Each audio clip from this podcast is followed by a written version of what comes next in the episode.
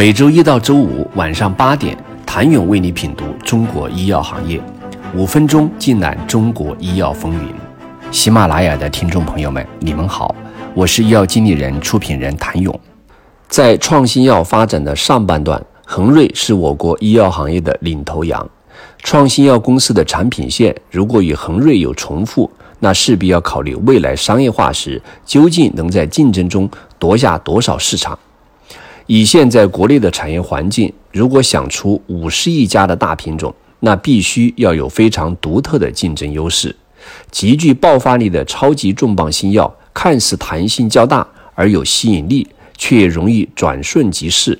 多产品线组合的模式更适合国内市场。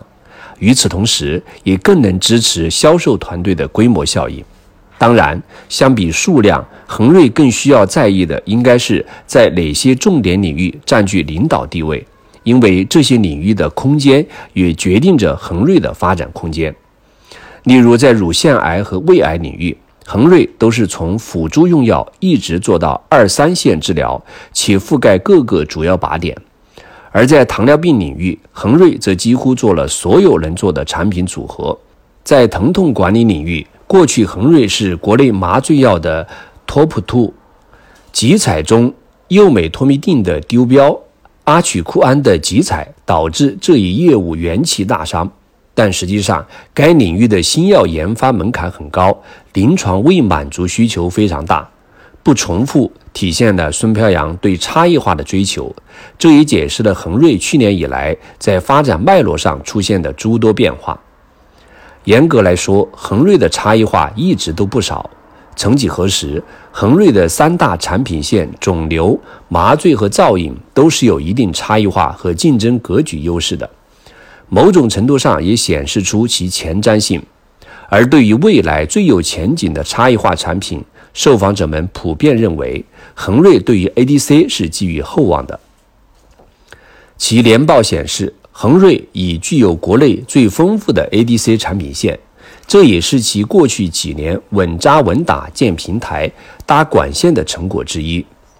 ADC 药物是真正能做出来差异化的东西，同一个靶点的 ADC 药物疗效和安全性会出现数量级的差距。当然，现在还难言恒瑞的 ADC 是哪个具有数量级优势的产品，因为这需要验证。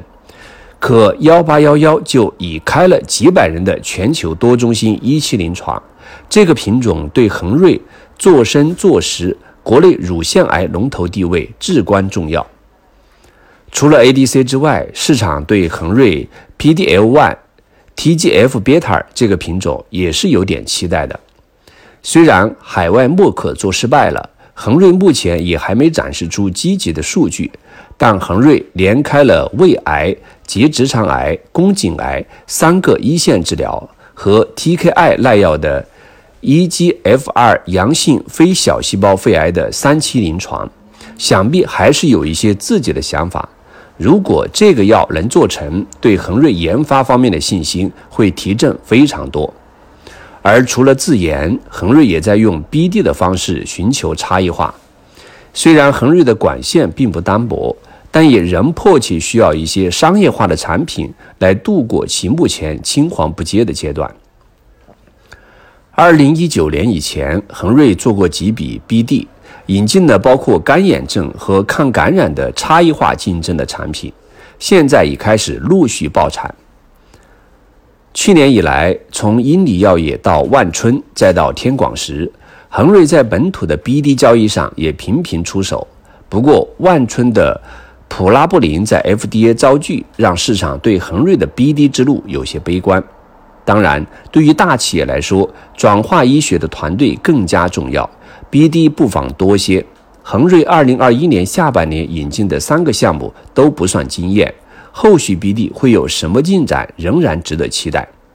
而且恒瑞也确实需要及时进行转变，既要看短期能快速进入商业化的品种，以贡献现金流，稳住销售团队；另一方面也需要考虑引进更多着眼中长期战略性布局的品种。此外，从时机上来看，当前整个创新药行业全面杀估值，生物科技公司融资不再容易。早一点的如亚盛医药的 BCR-ABL，基石药业的 CAR-TLA 四还能卖个好价钱，再往后的合作开发授权价格只会持续压价。